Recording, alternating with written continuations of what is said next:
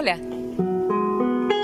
Te estaba esperando para vibrar juntos y juntas entre letras y unirnos en la grandeza de las palabras.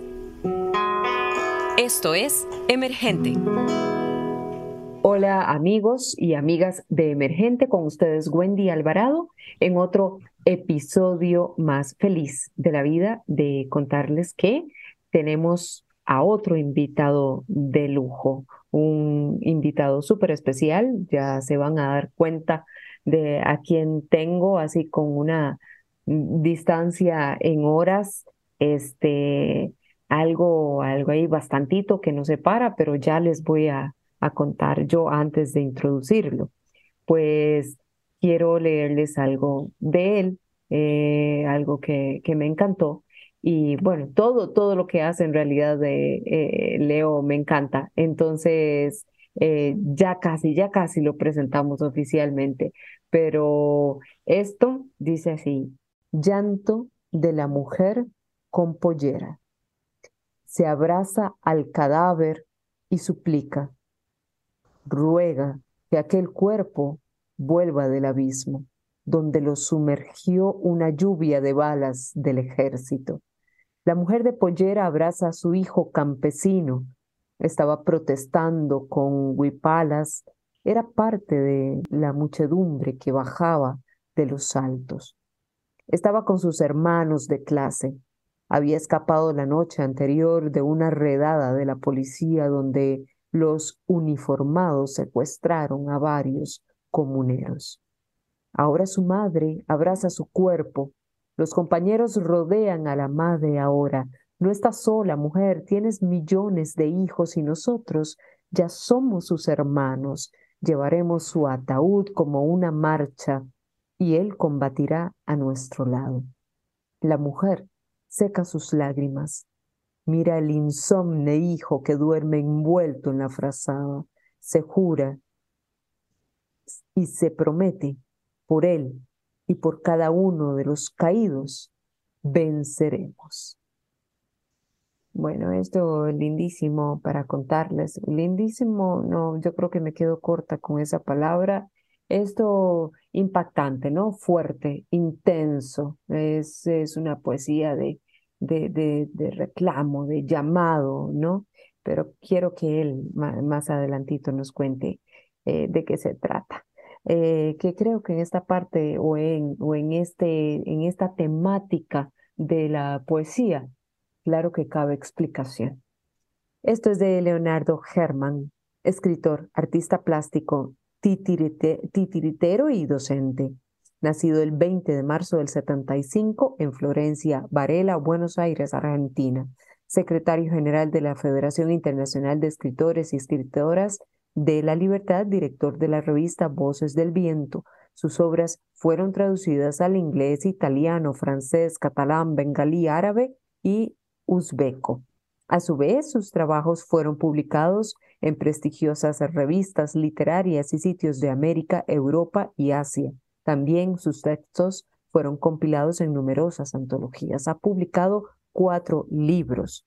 La Anónima Resurrección del Barro, Poemas 2000, Letra Marginal, Novela 2010, Barricadas de Palabras, Poesía 2017, 17, perdón, El Evangelio del Hombre, Poesía 2021, que más adelante también este, haremos lectura de, de, de esta de este gran poemario, la verdad, este, inmenso, pero sé que lo, eh, opinarán ustedes cuando escuchen estas, estas lecturas.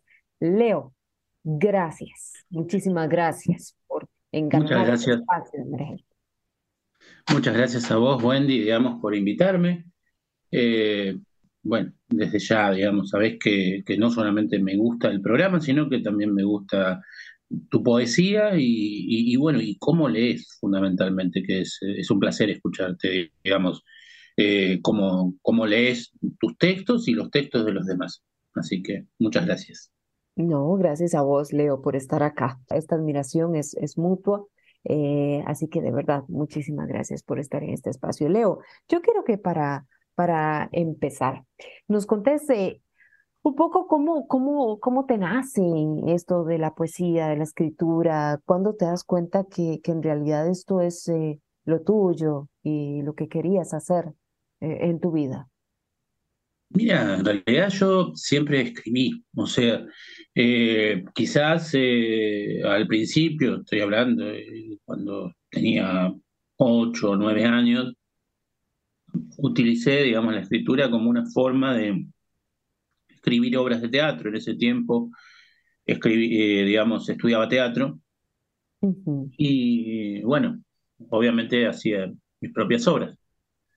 Eh, y, digamos, en un principio era eso, era, digamos, eh, la literatura como una manera, digamos, complementaria, digamos, a la representación teatral.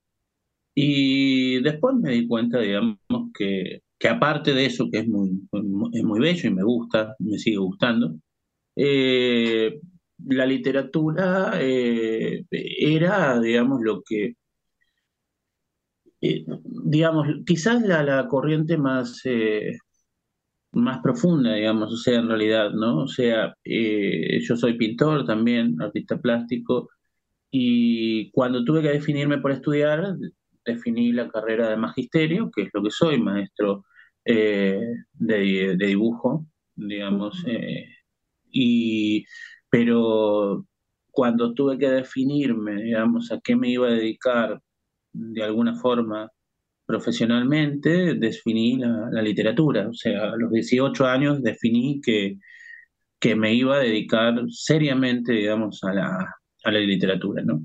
con la publicación de, de mi primer libro, que es La Anónima Resurrección del Barro. Eh, y con, de alguna forma, el descubrimiento de, de, de, un grupo, digamos, que me formó, que se llama La Luna Que, que dirigía Ricardo Rubio, un poeta maravilloso que les recomiendo, digamos, realmente que, que busquen su obra. Eh, que fue para mí un maestro, digamos, y que ese lugar fue un, lugar mágico donde, por ejemplo, estaba eh, Elvio Romero, un poeta paraguayo maravilloso, realmente. Sí, sí. El autor de Un tren con banderas, por ejemplo, ¿no? Eh, poeta que estaba, a la altura, estaba, digamos, porque bueno, murió el, compañero que fue exiliado, digamos, durante la dictadura de, Stroessner acá en Argentina, y digamos, que estaba a la altura, por ejemplo, de, de Roa Bastos, de los grandes escritores, ¿no? O sea, un referente de la literatura latinoamericana. Bueno, él era uno de los asiduos eh, concurrentes, digamos, a las lecturas que se hacían en la Luna. Eh, Antonio Aliberti, Marco Silver, que después también se transformó eh, en un maestro mío, digamos, realmente en alguien que, con el cual él también estudié, ¿no? Bueno, eso, realmente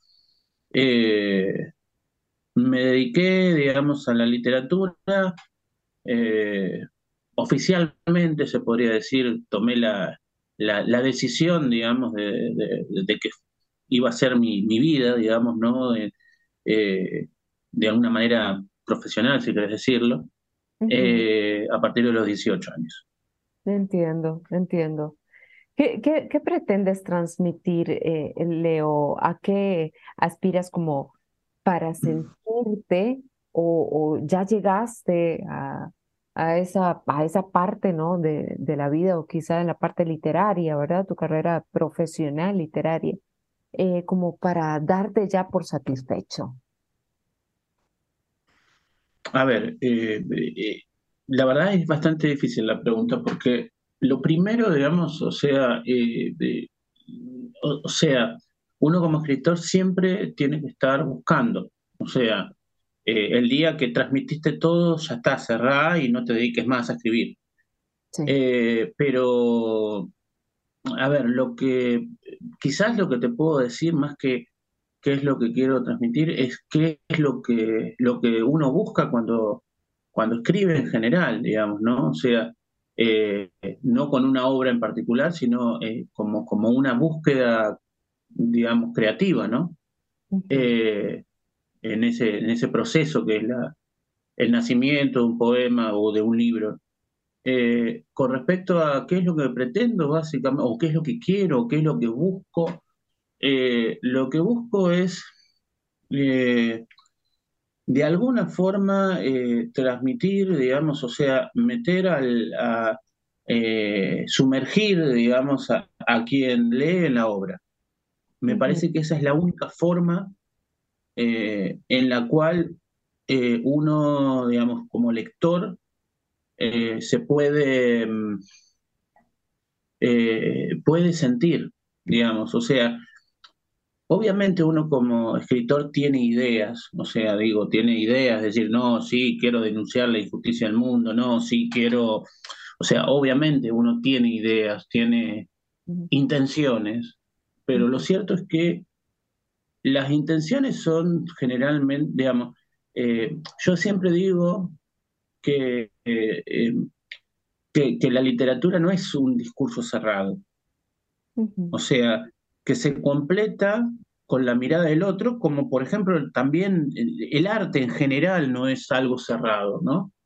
O sea, cuando uno mira un cuadro, no solamente mira lo que quiso mostrarnos el pintor, sino también, digamos, eh, la, nuestra visión subjetiva sobre el cuadro.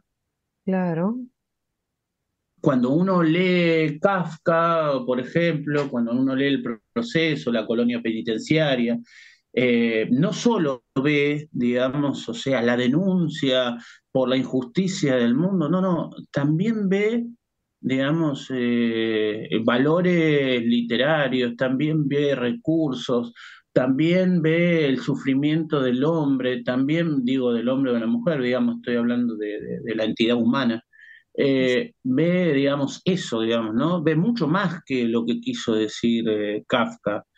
Cuando uno lee Dostoyevsky, digamos, por ejemplo, en, la casa, Memoria de la Casa de los Muertos, o, Crónicas del Subsuelo, digamos, ¿no? Eh, bueno, no solo ve, digamos, entonces es bastante difícil, digamos, eh, eh, eh, la meta como, como el escritor no es solamente, digamos, bajar línea, va, va, mucho más allá. Entonces, y la única forma, al, digamos, que se, que se puede acceder no solo a lo que quiere decirnos el escritor, sino a, a lo que, a los mensajes ocultos en la obra. O sea, quizás inconscientes, porque el escritor es un medio nomás, o sea, en realidad. Eh, el escritor es un medio para un mensaje. Y ese camino del mensaje eh, es mucho más profundo que las intenciones del escritor. Entonces, eh, ese, ese, digamos, el camino para acceder a esos mensajes inconscientes incluso, claro. es justamente, digamos, que el lector se sitúe dentro de la obra. Eh, porque por lo menos es mi recurso o es el recurso que eh, yo aprendí, digamos, de, los maestros que me formaron, no solamente digo los maestros vivos, mis, maestros de los, con los que, me formé, sino los maestros que leí. O sea, yo cito a Dostoyevsky, cito a Kafka, cito a César Vallejo, eh, cito a Manuel Escorza, bueno, eh, eh, y tantos otros, ¿no? O sea, Roberto Art, digamos, y, es imposible no leerlos sin meterse dentro de la obra. Por supuesto, claro que sí. Y no solo... Perdón que fui extenso en la como, No, no, no, para nada. Y no solo así como lo decís, ¿verdad? No, no es solo el término de la obra como tal o la referencia a la obra como tal, sino todo lo que contiene, ¿verdad? Y el contexto ¿verdad? Hacia, en general, hacia donde va dirigido toda la razón y, y totalmente compartido, Leo, este, eh, y qué bueno que lo mencionas, qué bueno que lo mencionas, porque sí es importante y, y hay que reconocerlo, ¿verdad? Porque claro que sí tiene este, este impacto. Para vos, Leo, eh, el poeta debe de tener este compromiso o, deberse a necesariamente eh, el tema social Mira, a ver, eh, yo creo que no es una cuestión del poeta, sino una cuestión del ser humano. O sea, eh, decían los griegos que el, hombre, digamos, como especie, el ser humano, eh, es, un eh, es un animal político, ¿sí? Y político porque se, se, se inviscuye, se, digamos, es parte de la vida de la polis, o sea, de la ciudad. Y la polis se entendía no solamente como una cuestión geográfica, sino como una cuestión, a ver, eh, como, un concepto mucho más abarcativo, que es el lugar donde se desarrolla el ser humano. Eh, entonces, como ser humano, eh, nosotros no somos ajenos al devenir, digamos, del futuro de la humanidad, en definitiva, porque lo que cuando estamos discutiendo eh, cuestiones que parecen triviales o coyunturales, si, si tal o cual gobierno, si, si, si, si se amplían los derechos o, se reprime, si digamos, eh, digamos, si se combate al fascismo o se lo tolera. Eh, mm. Lo que estamos discutiendo en definitiva es el futuro de la humanidad, quizás en pequeña escala, digo, eh, allá en Costa Rica o acá en Argentina eh, o en una ciudad, pero en realidad lo que estamos discutiendo son concepciones del mundo también.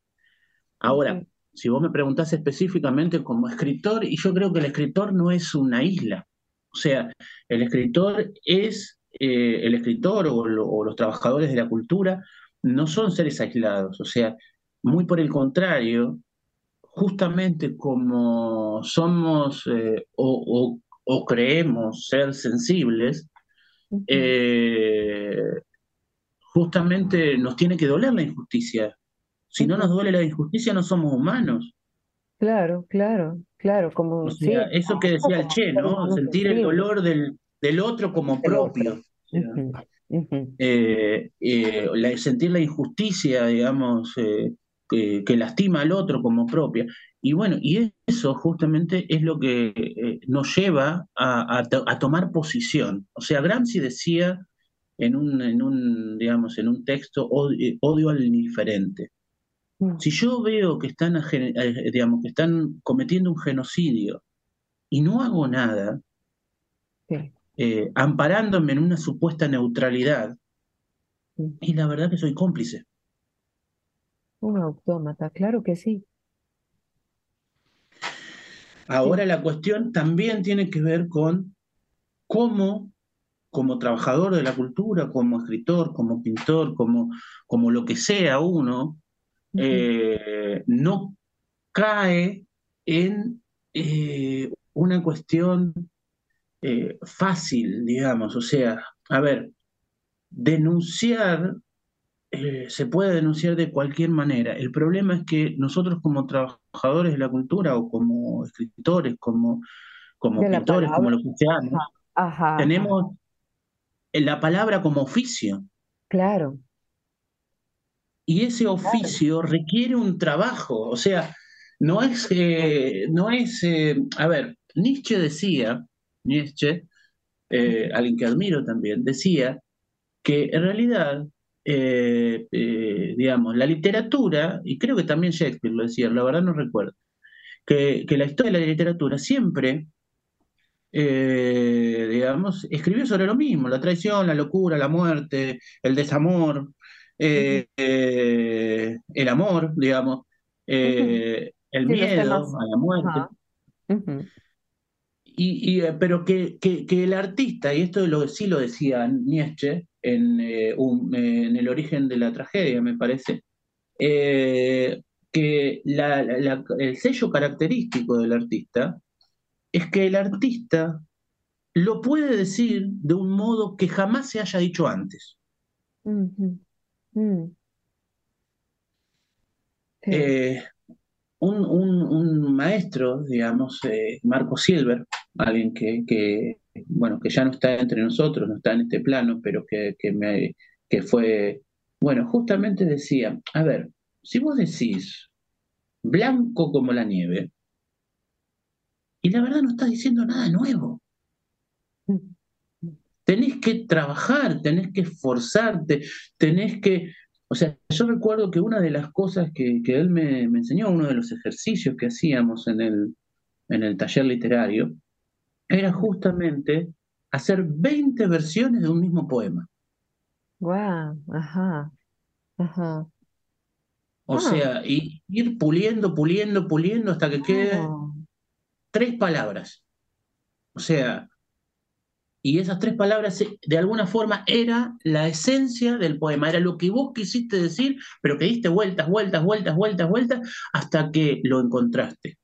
Y que marcó la diferencia. Exacto. Sí. Entonces, eh, por eso, volviendo al tema de la política o del compromiso social, digamos, y la literatura, la, nosotros, por lo menos yo, o sea, digo, eh, como, o- como, digamos, o sea, marxista, porque sigo siéndolo, eh, lo que plan, para mí, forma y contenido no son un- algo contradictorio, es la unión de la ética y la estética. O sea, eh, y, y el hacer artístico es la unión de la ética y de la estética, de la forma y del contenido. Eh, no por eh, tratar de dar un contenido comprometido se puede hacer algo que no sea creativo, porque nuestra función es crear. Así es. ¿Crees que, Leo, se puede crear desde este plano, ¿no? Hablando de la palabra, no, no de las otras artes, aunque se puede trasladar a las otras artes, por supuesto, eh, pero em, crear a partir de nada más el, el crear, o sea, este, esta forma de eh, nada, de solamente de creación o para vos, es importante tener estos referentes que mencionás eh, es importante, por ejemplo, em, estudiar en un taller, tener este tipo de prácticas, este tipo de, de convenios, alianzas, contactos, ¿no? Experiencias con otros escritores, por ejemplo, o el tema incluso de, de la lectura, ¿no? O sea, para vos es importante el tema de primero ser lector. Eh, Ya sé que te hice un montón de preguntas en uno, pero ya sé que me las captaste eh, ser lector antes de escritor o, o, simplemente para vos quizás no sea tan necesario y hay gente que, que le sabe llegar muy bien al tema de la creación sin tener estos referentes, sin ser un buen lector, sin haber estado en contacto con, en, en, talleres o tener la experiencia en talleres, o ese tipo de convivencia con los demás, por ejemplo. Bien, o sea, son muchas preguntas, pero son muy interesantes todas. Eh, la, la, cuestión es la siguiente. Yo creo, primera cuestión, lo que hay que ver es el momento histórico en el que estamos, ¿no? O sea, eh, el, el, sistema está pretendida, digamos, eh, el sistema eh, como, como, digamos, a nivel mundial, digamos, se sostiene en base a aparatos de reproducción ideológica. Uh -huh. Eh, y esos aparatos, una de las cosas que plantean es lo efímero. O sea, y esto no es una cosa de ahora, o sea, ya estamos hablando de, estamos hablando de principios de siglo, digamos, de, estamos hablando de principios de siglo, estamos hablando del siglo pasado, estoy hablando, no, no, de, no del actual. Eh, y eso, la búsqueda de lo efímero, de, de, de, lo que, digamos, incluso desde el consumismo propio, es decir, vos compras una máquina y la máquina ya no dura 500 años como antes, sino vale, dura 15 minutos porque se va modificando continuamente. Bueno, en el arte, la búsqueda de lo efímero es de alguna forma algo que, que denunciaba, digamos, Mircea Eliade, que planteaba que eh, y que denunciaba Marx. Vos fíjate, un hombre supuestamente de derecha con un hombre supuestamente de izquierda, digamos, Marx y Mircea Eliade, coincidían en que la sociedad capitalista desacra desacraliza todo, toda la existencia del hombre. Eh, en el caso de Marx decía en el manifiesto que digamos, el hombre, eh, digamos, que no existía ninguna profesión sagrada a partir de la implementación, digamos, del capital como un sistema global, ¿no? O sea, y en esa cuestión decía, hasta el sacerdote dejó de ser sagrado, hasta el médico dejó de ser sagrado. En el caso de Eliade lo que hablaba era de eh, digamos, desacralización de, de, todos los mitos que rodean y de todos los rituales que rodean la vida. Eh, el arte también, de alguna forma, eh, como se, de alguna forma, digamos, fue centro también de esa desacralización. y, y en base a eso, yo lo que decía es que justamente cuando en esta época, digamos, se entroniza la ignorancia, mm. eh, con esto lo que quiero decir es lo siguiente, ¿no? O sea, yo he escuchado leer, no, a decir a, a escritores, no, yo no leo porque no quiero contaminarme. ok. Y la verdad que un escritor tiene necesariamente que ser un lector, porque no, porque solamente si sos un lector podés escribir. Eh, porque, digamos, en realidad, justamente para no caer en, esos lugares comunes, tenés que saber que existen esos lugares comunes. Blanco como la... Si no, te va a creer que inventaste blanco como la nieve.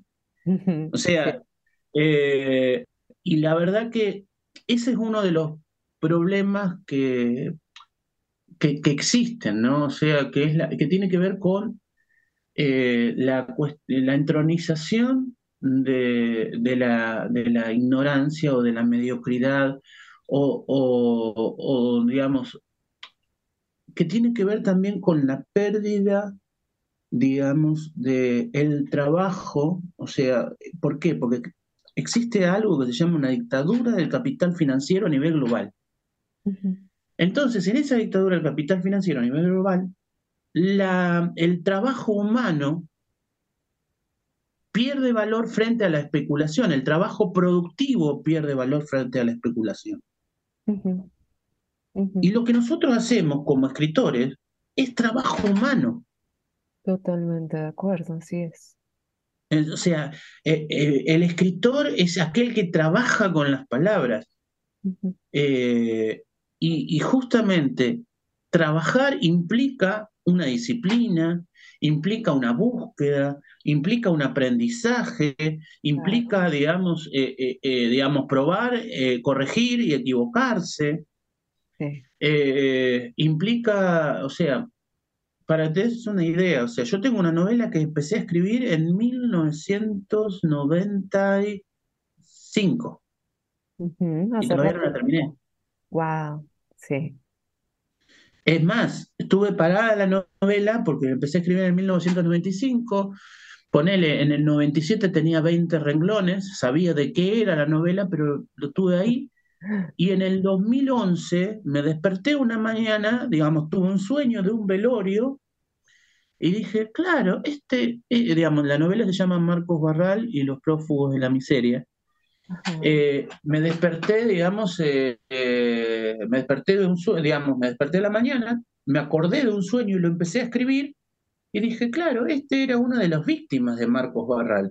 Y empecé a escribir, o sea, desde el 97 estuvo frenada solamente con 20 renglones.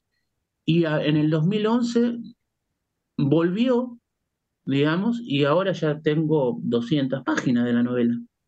Sí, así. O sea, sí, así son nuestros procesos creativos. Pero eso es trabajo, eso es trabajo. Claro, o sea, claro. Eh, eh, digamos, eh, una, una vuelta alguien me decía, esto me acuerdo, dicen, alguien que no, no era escritor, digamos, o sea, que, que recién empezaba a trabajar, ¿no? Entonces, eh, empezaba a tratar de hacer sus primeras armas en la literatura, me decía, no, porque tengo que hacer un libro, no, porque tengo... Entonces le digo, no, un libro no es una fábrica, no, es una máquina de chorizo, no tenés que hacer un libro, tenés que buscar tu propia voz. Exacto. Después el libro nace. Sí. O sea, un libro no es algo que se busca hacer, el libro te busca a vos. Y esto no tiene que ver con una cuestión de misticismo ni de... No, no, no. O sea, eh, el escritor o, los escritores, cuando, mm, eh, digamos, eh, el, proceso creativo tiene 10 millones de formas diferentes porque son 10 millones de seres diferentes, no hay un método único, ¿no? Pero, eh, por ejemplo, la, cuestión de la... un libro puede nacer de cualquier cosa y puede surgir de cualquier cosa, pero lo que tiene un libro es una unidad estructural poética interna que es lo que, digamos, lo diferencia de otro libro. Eso surge, pero surge porque uno mira, o sea, un, poeta, un escritor, un, mira la realidad y la mira desde otro lugar y puede ver cuando una hoja cae de un árbol, por ejemplo, y de repente se cruza con que esa hoja es la metáfora de tal cosa y tal cosa, y nació un, nació un poema o nació un libro. Es una belleza, exacto. Es tu proceso interior. Exacto. Entonces, eso eh, es, eh, digamos, eh, por ahí, digamos, también es cierto que hay gente que dice, digamos, o sea, como una cuestión mística o sagrada, la cuestión de la inspiración. A ver, es inspiración y es trabajo, son las dos cosas. No, o sea, no puede ser inspiración sola ni puede ser trabajo solo. Sí. Leo, perdón que te interrumpa, pero se nos está cortando muchísimo, muchísimo el tiempo y quiero escucharte, quiero escucharte, queremos escucharte. Así que, bueno. si tenés ahí cortitos, eh, genial para leer un par así seguiditos, Leo. Dale, dale, no hay problema. Recuerdo a mi padre en la fábrica Recuerdo cuando corría mi infancia entre los mágicos artilugios de las leyes y la física y la técnica. Recuerdo su imagen inmensa dando forma al alma del metal en el torno y toda su azul humanidad de grafa obrera se ilumina en el génesis del tiempo. Me mira mi padre y me señala las fosas de la fábrica para que no me trague el vacío. Y mi niñez escucha las palabras que no dice. Bello, Leo, bello, hermoso. Eh, los viajes de Jacob. Mi bisabuelo posa en una foto y el tiempo corre inmóvil traspasando su mirada. Jacob me mira con su uniforme y se disuelve los límites del reloj entre ese espectro y este cuerpo anhelante del recuerdo. ¿Cuántas vidas viviste, Jacob? ¿Te acordás cuando estabas al pie de las trincheras, los días y las noches esperando alguna señal de un enemigo invisible y permanente, comiendo las galletas y los granos que cargabas en tus sacos, apuntas con tu fusil insomne al horizonte y en las espesuras del bosque se mueven los árboles. La trinchera es una tumba que guarda los cadáveres que dejó la nevada, las marchas de la hilera de soldados por el frente, donde cualquier sonido podía ser el estampido de una bala perforando la vida. Los dedos de los pies congelados y muertos se hunden en la nieve. Ya no sientes tus alargadas extremidades, ya no sientes tu carne que se desprende de todo lo humano. Wow, bravo, bravo, bravísimo. Muchísimas gracias, gracias. verdad. Gracias por aceptar esta invitación.